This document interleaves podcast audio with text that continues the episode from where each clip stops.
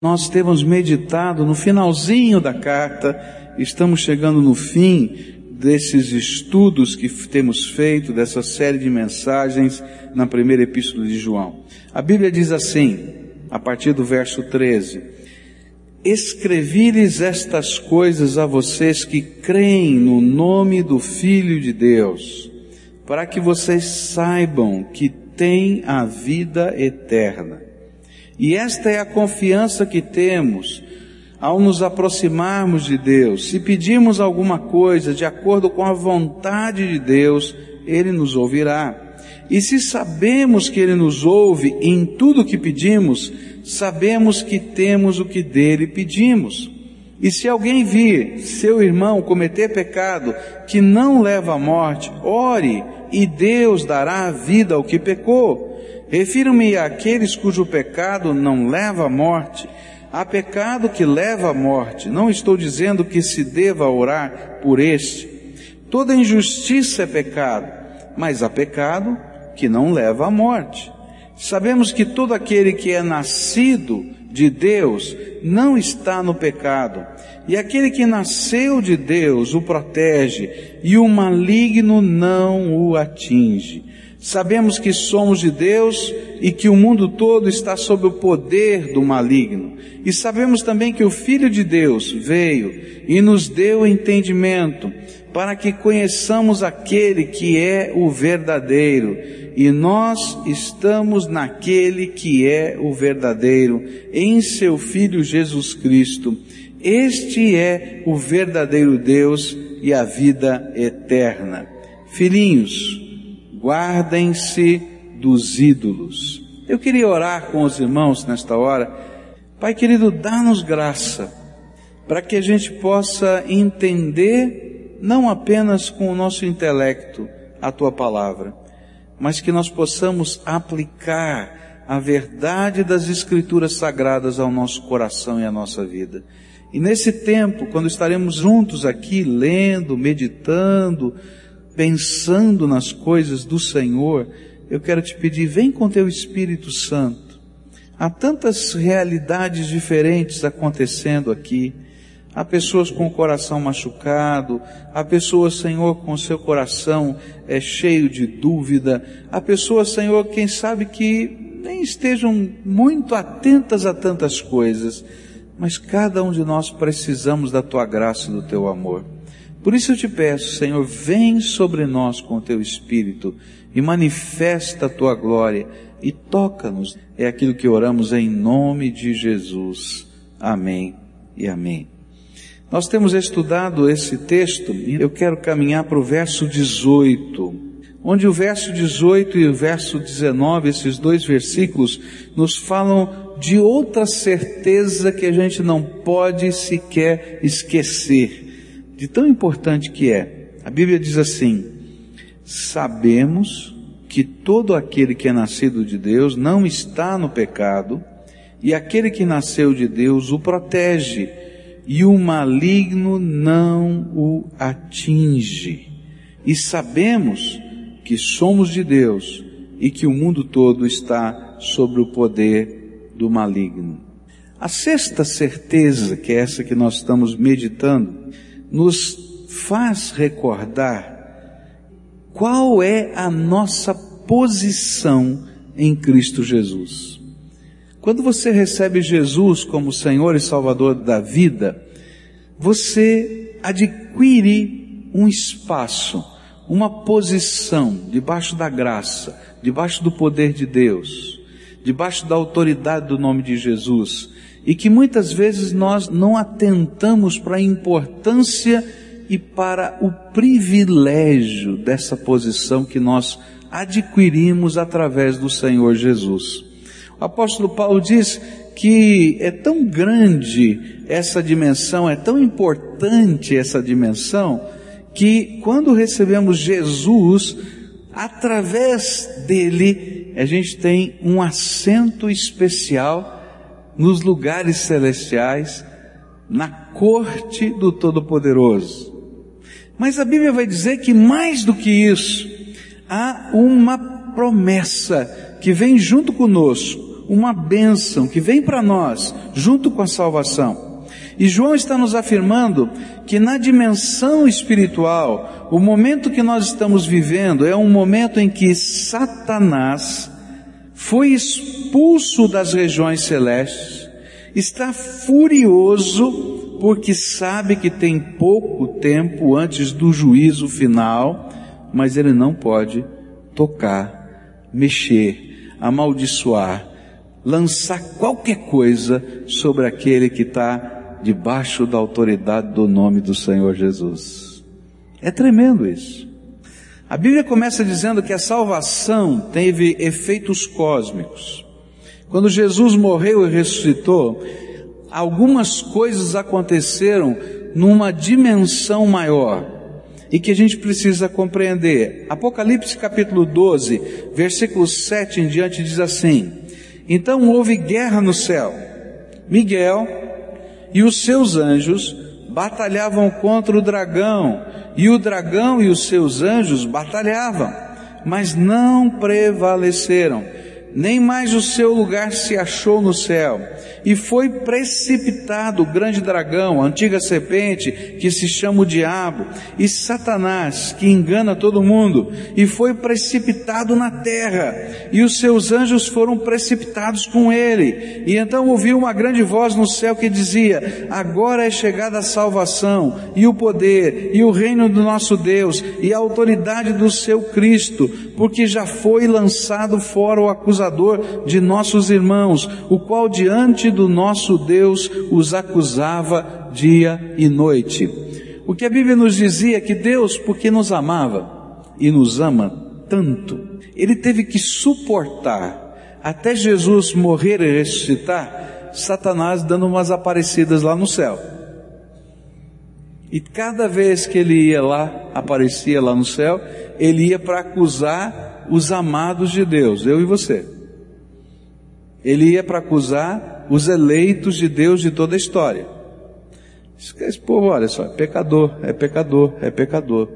Mas quando Jesus morreu e ressuscitou, Deus disse assim: agora não preciso mais ouvir você, porque o sangue de Jesus, meu filho, purifica o pecado desse povo todo.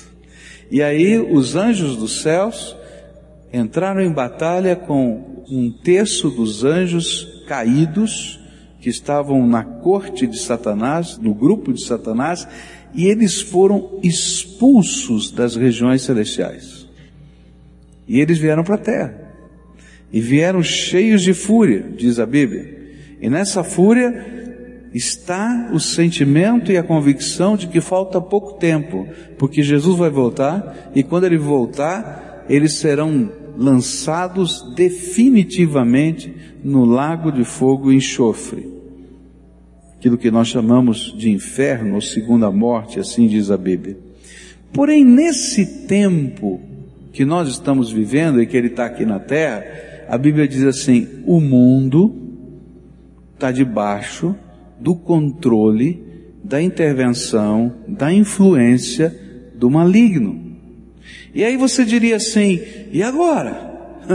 E nós que ficamos aqui? Deus lá limpou o céu, né? Tirou esse povo de lá. E como é que fica a nossa vida? E aí João está dizendo, ah, apesar do mundo estar tá debaixo da influência e controle do maligno, ele não pode encostar um dedinho sequer naqueles que têm Jesus como Senhor da sua vida. Não é tremendo? É incrível. Olha só o que a Bíblia vai ensinar sobre isso, e é importante a gente entender a nossa posição em Cristo Jesus. A Bíblia vai dizer que a nossa salvação se torna também libertação do jugo opressor que Satanás tenta colocar sobre vidas. E diz assim a Bíblia. Mas não só libertação, tem mais do que libertação. Porque se fosse só uma libertação, mandar o demônio embora, ele podia voltar outra vez. Mas é mais do que isso. É uma proteção eterna. Mateus 12, versículos 43 a 45 dizem assim: Ora, havendo o espírito imundo saído do homem, anda por lugares áridos, buscando repouso e não o encontra. E então diz: Voltarei para minha casa de onde saí, e chegando acha desocupada, varrida e adornada. E então vai e leva consigo outros sete espíritos piores do que ele. E entrando habitam ali, e o último estado desse homem vem a ser pior do que o primeiro. E assim há de acontecer também a esta geração perversa. O que a Bíblia está dizendo que está acontecendo conosco e temos Jesus como Senhor é mais do que libertação. Se aparecer uma pessoa endemoniada e a gente repreende na autoridade do nome de Jesus, a Bíblia diz que esses demônios, por causa do nome de Jesus, vão embora.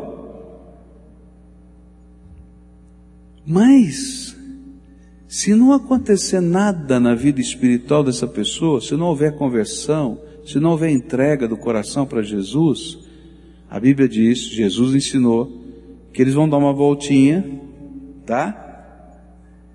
Vão dar uma olhadinha para dentro do coração, vão ver o coração vazio, e ainda, porque quando Jesus vem, ele limpa, deixa bonitinho, e ele diz, ó, a casa velha lá tá reformada e ele convida mais sete piores do que ele para entrar. E se fosse só libertação, a nossa vida não teria segurança. Mas aí Jesus está prometendo algo maior do que a libertação. Ele está prometendo que o maligno não vai ter mais direito nem autoridade de mexer, de tocar, de influenciar a nossa vida. E a palavra de Deus nos diz por que, que ele não vai ter mais esse direito. O que que a salvação está nos ofertando? Ele está ofertando uma graça que vem de Deus e que mesmo que Satanás nos acuse, e mesmo que ele tente fazer alguma coisa contra a nossa vida, os anjos do Senhor, a graça do Senhor, o Espírito de Deus estão intervindo e ele não pode, ele não tem direito, ele não tem autoridade. A Bíblia nos fala de um texto no Velho Testamento, é, no livro de Zacarias, onde tem uma figura muito interessante. Tem um sumo sacerdote. E esse sumo sacerdote chamado Josué, e como qualquer ser humano, mesmo ele sendo sumo sacerdote, ele é pecador. E aí então Satanás vem para apontar os defeitos do sumo sacerdote. E ele vai mostrar a roupa suja dos seus paramentos. E aí aparece o anjo, esse mesmo anjo que apareceu lá em Apocalipse, o anjo Miguel, e ele diz: Ó, sai daqui, Satanás, porque esse cidadão, sumo sacerdote Josué, é um tição tirado do fogo. É um pedaço de madeira que estava lá no fogão, a lenha, e estava pegando fogo, tá? E estava sendo consumido, e alguém enfiou a mão lá e arrancou aquele pedaço de madeira. É salvação, é mais do que libertação, e por isso você pode ir embora daqui, porque essa pessoa, apesar de ser pecadora, apesar de ter defeitos, e Deus sabe que tem, agora é lavado, é protegido, é guardado no poder do nome do Senhor Jesus. E continua a palavra de Deus a nos ensinar que essa proteção nos é dada na forma de um selo, de uma marca de propriedade, uma marca de autoridade, uma marca de inviolabilidade. Antigamente se pegava um documento, não é? Se colocava cera, e colocava o anel do rei em cima dessa cera para ficar a marca e aquele selo de cera ele prendia aquele documento e esse selo era a marca de autoridade, era o rei, era como uma assinatura. Mas era mais do que isso, era a marca de propriedade esse documento pertence ao rei. E era mais do que isso, era uma marca de inviolabilidade. O selo não podia ser quebrado a não ser para o destinatário. E é disso que a Bíblia vai falar para a gente. Olha, o maligno não pode tocar em você, porque se você recebeu Jesus como Senhor e Salvador da sua vida, você recebeu um selo. E esse selo é marca de Deus destas três coisas. E onde está na Bíblia? Isso está numa promessa do Senhor Jesus que se encontra em João 6, versículo 27, onde diz assim: Trabalhai não pela comida que perece, mas pela comida que permanece para a vida eterna, a qual o Filho do Homem vos dará, pois neste Deus, o Pai, imprimiu o seu selo.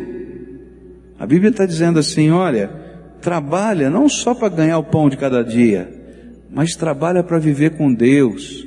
Porque nas pessoas que estão buscando a Deus e buscando através do Senhor Jesus, nestas pessoas Deus vai colocar o seu selo. Diz 2 Coríntios 1, versículos 21 e 22.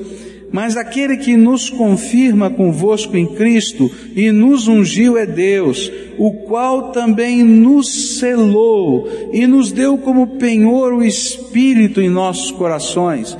E o apóstolo Paulo acrescenta mais: Deus não somente colocou um selo, uma marca de propriedade, de autoridade, de exclusividade, mas Ele deu uma garantia que esse selo é verdadeiro e genuíno. Ele colocou aí dentro do teu coração o Espírito Santo de Deus. E é por isso que o inimigo não lhe toca, porque quando ele chega perto, ele vê o Espírito Santo do Deus vivo em fulgor de glória, brotando do teu coração para fora e dizendo: Isso aqui é propriedade exclusiva do Senhor. É tremendo, gente. É tremendo. A palavra de Deus continua a nos dizer a respeito disso, e diz ainda: quando é que esse selo é colocado em nós? E como ele é colocado em nós? Isso se encontra em Efésios capítulo 1. Diz assim a Bíblia, verso 13: No qual também vós, tendo ouvido a palavra da verdade, o evangelho da vossa salvação, e tendo nele também crido, fostes selados com o Espírito Santo da promessa, o qual é o penhor da nossa herança, para a redenção da possessão de Deus, para o louvor da sua glória. Quando é que esse selo vem? Quando você ouve a mensagem do Evangelho, está lá na Bíblia, não é? E você crê nessa mensagem, assume compromissos com Jesus, e aí não tem um raio, não tem um trovão, não tem uma experiência diferente, o que tem é graça. Sabe o que o Senhor faz? Imediatamente, imediatamente, Ele diz: Esse aqui é propriedade exclusiva minha. E eu vou dar uma garantia. Espírito Santo, entra agora. Toma esse coração, revela a tua glória lá. E aí nós passamos a ser aquelas pessoas que o maligno não tem poder de tocar. Não é uma liturgia que faz a gente ser intocável por Satanás. É a presença do nosso Deus em nós. 1 Pedro capítulo 2 coloca isso numa linguagem bem judaica e diz assim: Mas vós sois a geração eleita, o sacerdócio real, a nação santa, o povo adquirido, para que anuncieis as grandezas daquele que vos chamou às trevas para a sua maravilhosa luz. Vós que outrora nem erais povo e agora sois de Deus vós que não tinhais alcançado misericórdia e agora a tendes alcançado. Ele está dizendo: olha, vocês não eram povo, vocês não eram nada, mas agora vocês são selados. E como selados vocês são os eleitos de Deus, os sacerdotes de Deus nessa terra. E é por isso que o maligno não pode tocar. É por causa do selo de Deus em nós que o maligno não tem autoridade ou poder para tocar nas nossas vidas.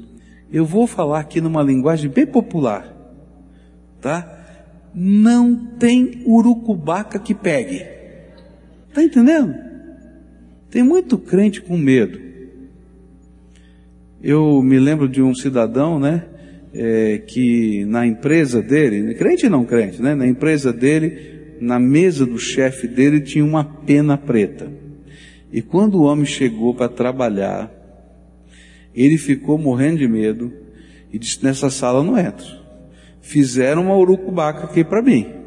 Tem uma pena preta em cima da mesa. Aí o homem estava com medo, todos os funcionários também estavam com medo, ninguém queria entrar na sala. E quem vai tirar a pena? Ah, entra aí, eu não entro. Você quer entrar? Não, entra. Aí tinha um irmãozinho da nossa igreja que ele entendia. Ele entendia o que significava. O maligno não lhe toca. Ele foi lá e levou a pena. Não, não se preocupa não, eu entro, não tem problema. Pegou a pena, levou embora, jogou fora tal.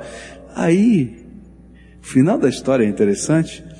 Descobriram que a pena era do espanador da limpeza que tinha sido feito de noite. Você pode imaginar o mico que pagou o chefe. Mas por quê?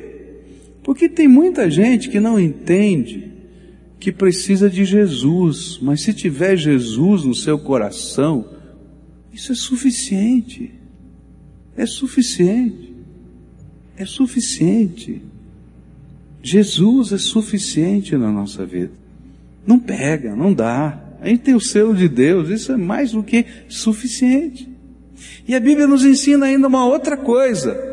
Se você acha que o selo de Deus é pouco, eu já acho suficiente, não preciso falar mais nada, tá? Mas a Bíblia diz: olha, tem mais. Se Jesus está morando no seu coração, olha o que está acontecendo na dinâmica do céu.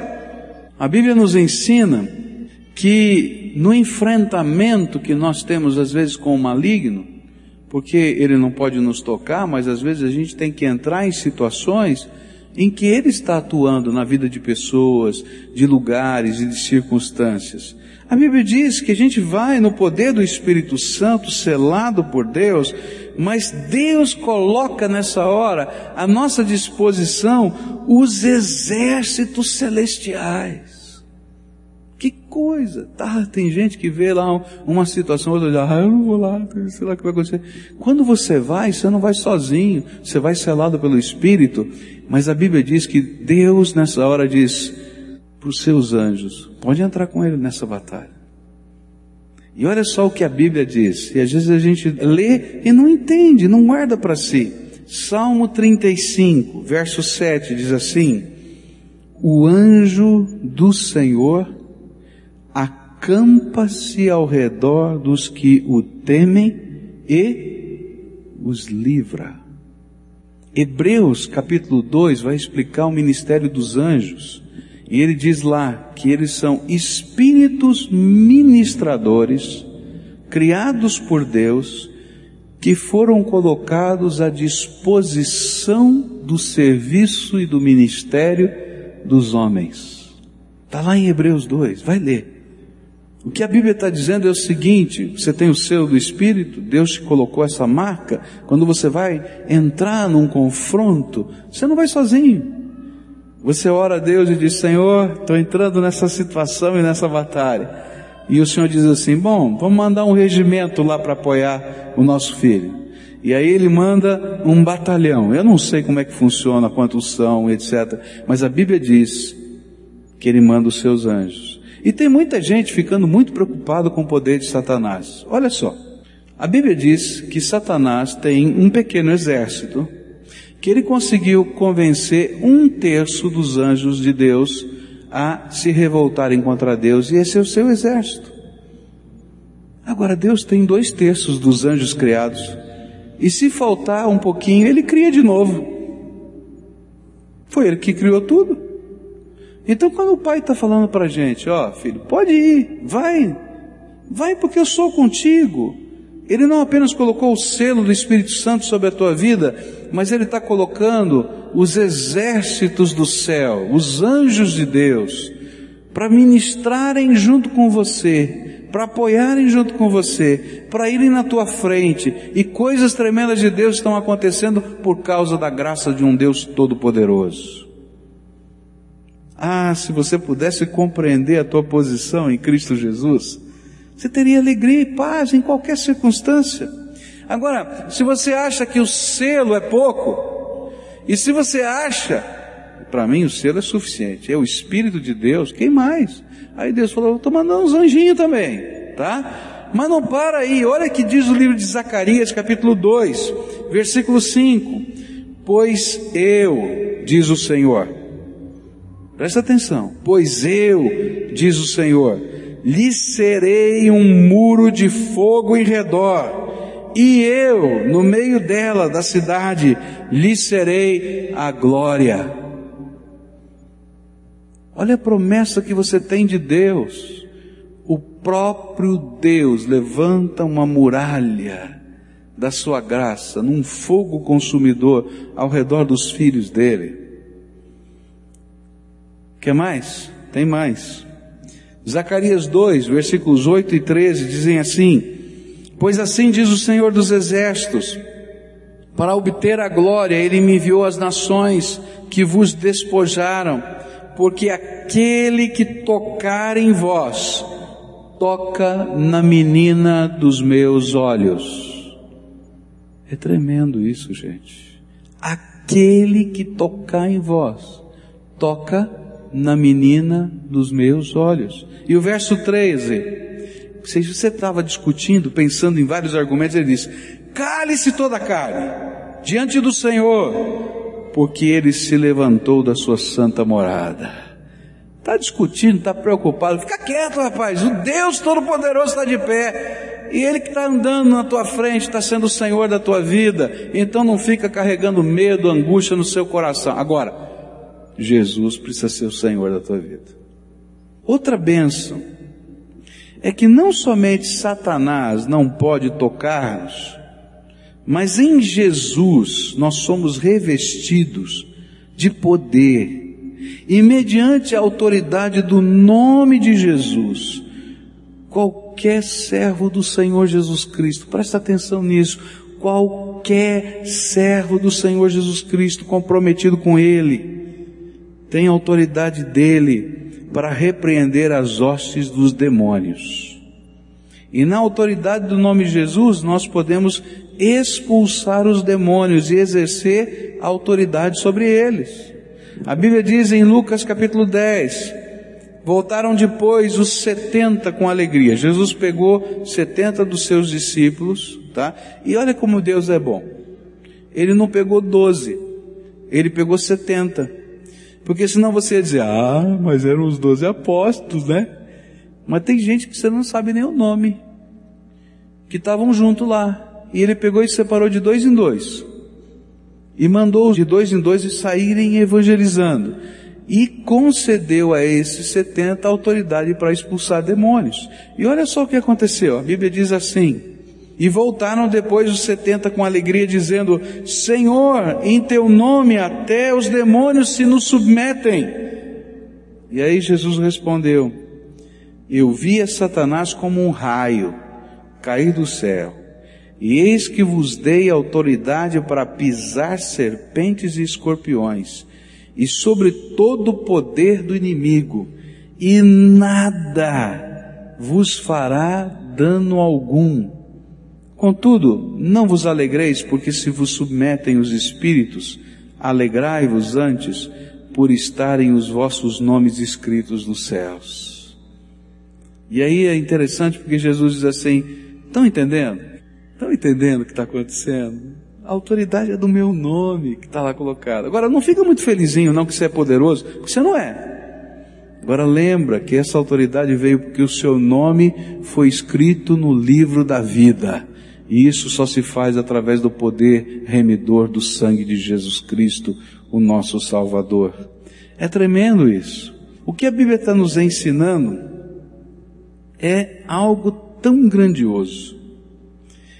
E para que a gente entendesse que essa não era uma autoridade específica dos doze apóstolos ou dos setenta que saíram de dois em dois, na grande comissão registrada no Evangelho de Marcos, este poder de expulsar demônios é colocado como um dos sinais, não o único, um dos sinais da manifestação do seu reino até a vinda do Senhor Jesus.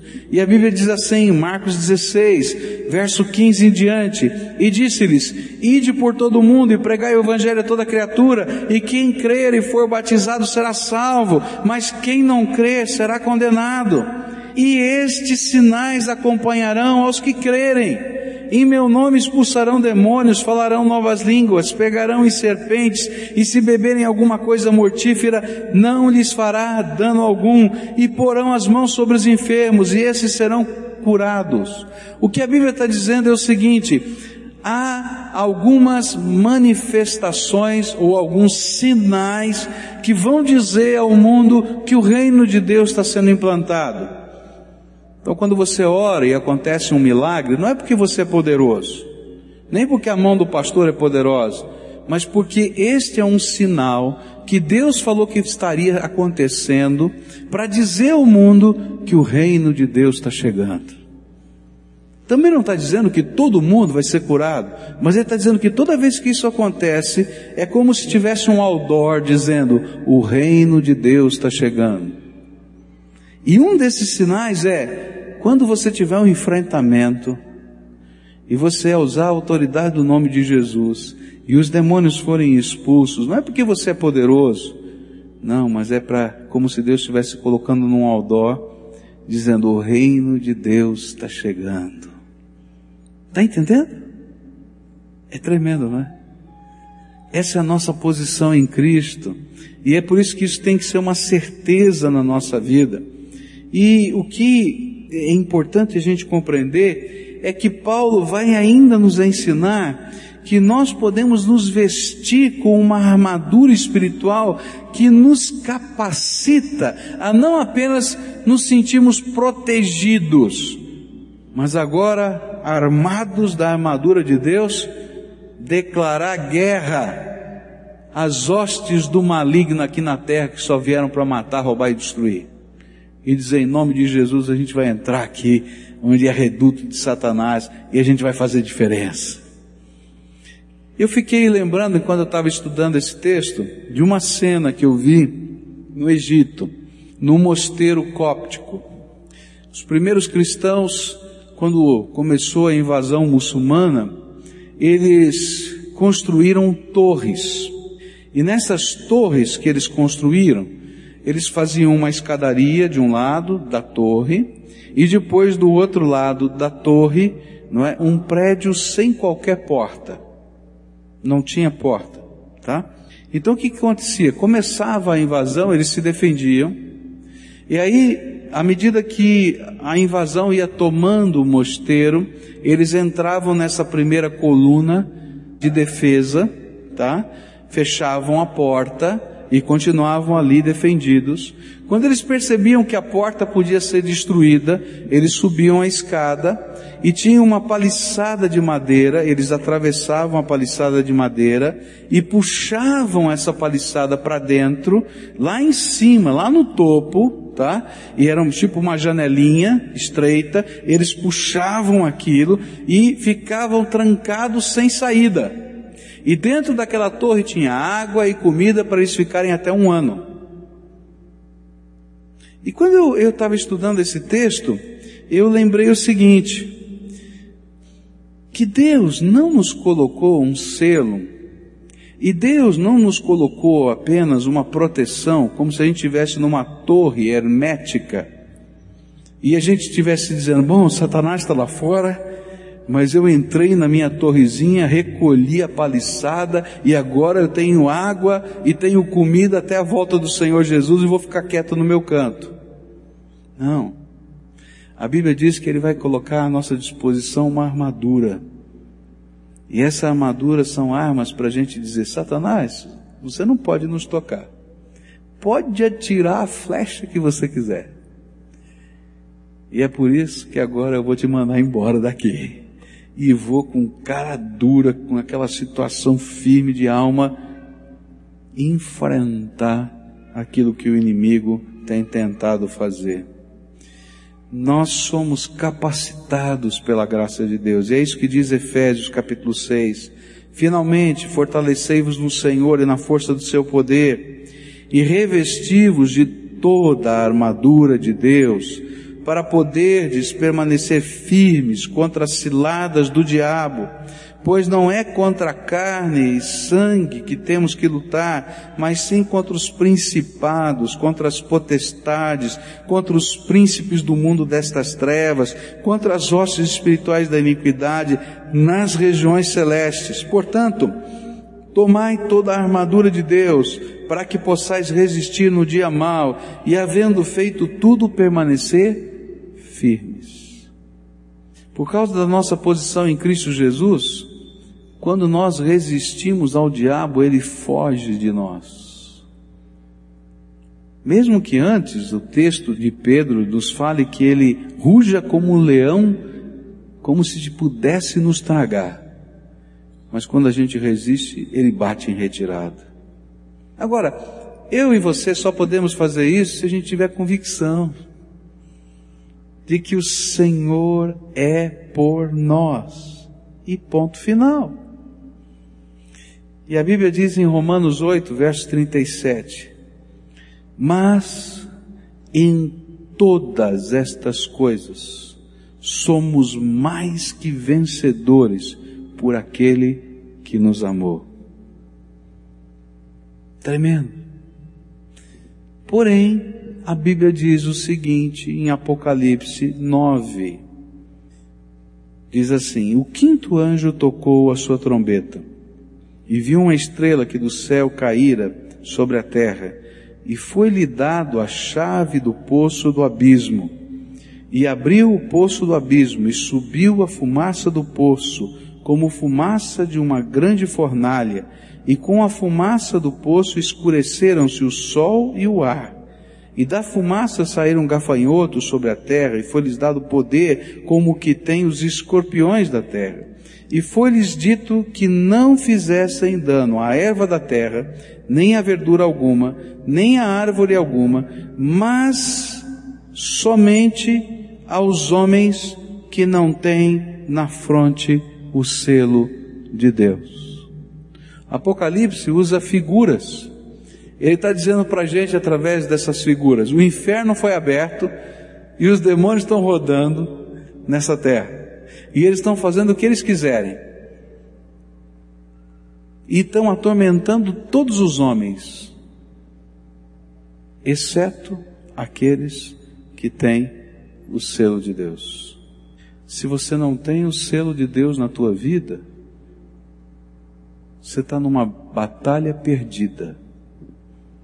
Mas se Jesus entrar na tua história, não tem batalha da graça de Deus sobre a tua vida que ela não vai vencer. Queria orar por você. Eu vou orar por algumas coisas muito específicas. Eu quero orar por alguns crentes que morrem de medo dessas coisas. Eu quero, sabe por quê? Porque você, se é um servo do Senhor Jesus, precisa saber a tua posição em Cristo. Agora, se você não é servo do Senhor Jesus, então você precisa entregar a tua vida para Jesus hoje. E eu quero pedir para Deus abraçar você com graça para você entender que a batalha não é tua, é do Senhor sobre a tua vida. E que não precisa ter medo da pena preta em cima da mesa, que pode ser até do espanador, tá? Mas se for de outra coisa, tanto faz. Jesus é o meu Senhor e isso me basta. Agora, se Jesus não é o teu Senhor, ele precisa ser logo. Eu quero orar por algumas pessoas que estão vivendo algumas batalhas que têm plena e total convicção que o dedinho do inimigo está no meio dessa batalha. E eu quero orar por você, não porque eu tenha poder ou essa igreja tenha poder, mas porque o nome do Senhor Jesus é suficiente. Agora lembra, no meio dessa batalha, o inimigo vai ser expulso pela autoridade do nome de Jesus. Mas você tem que deixar a tua casa cheia da graça de Deus. Senão ele vai dar uma voltinha e vai voltar a perturbar a tua vida pior do que estava antes. É isso que diz a Bíblia. Eu quero orar por algumas pessoas que entendam que algo de Deus tem que acontecer na sua vida, que eles não conseguem, quem sabe, compreender como as coisas estão acontecendo e não encontram resposta. E a Bíblia nos ensina que Jesus é a resposta. Eu me lembro de um autor que lia algum tempo atrás que ele dizia assim: se você já olhou para todos os lados e não viu saída, experimente olhar para cima, porque sempre há uma porta aberta do céu para você. Tremendo, não é? Então, se o Espírito de Deus te toca hoje, quem sabe para firmar um compromisso sério com Jesus. Compromisso meia boca, sabe aquele negócio? Não, tal. Não, Jesus é o Senhor da minha vida. Ele vai botar o selo, bota o teu selo, Senhor, sobre o meu coração. Quero orar por você.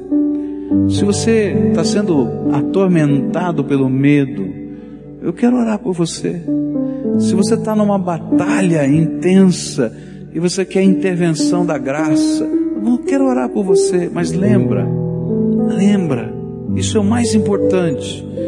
Não fica contente porque os demônios se submetem, foi isso que Jesus disse mas lembra de ter o foco no lugar certo.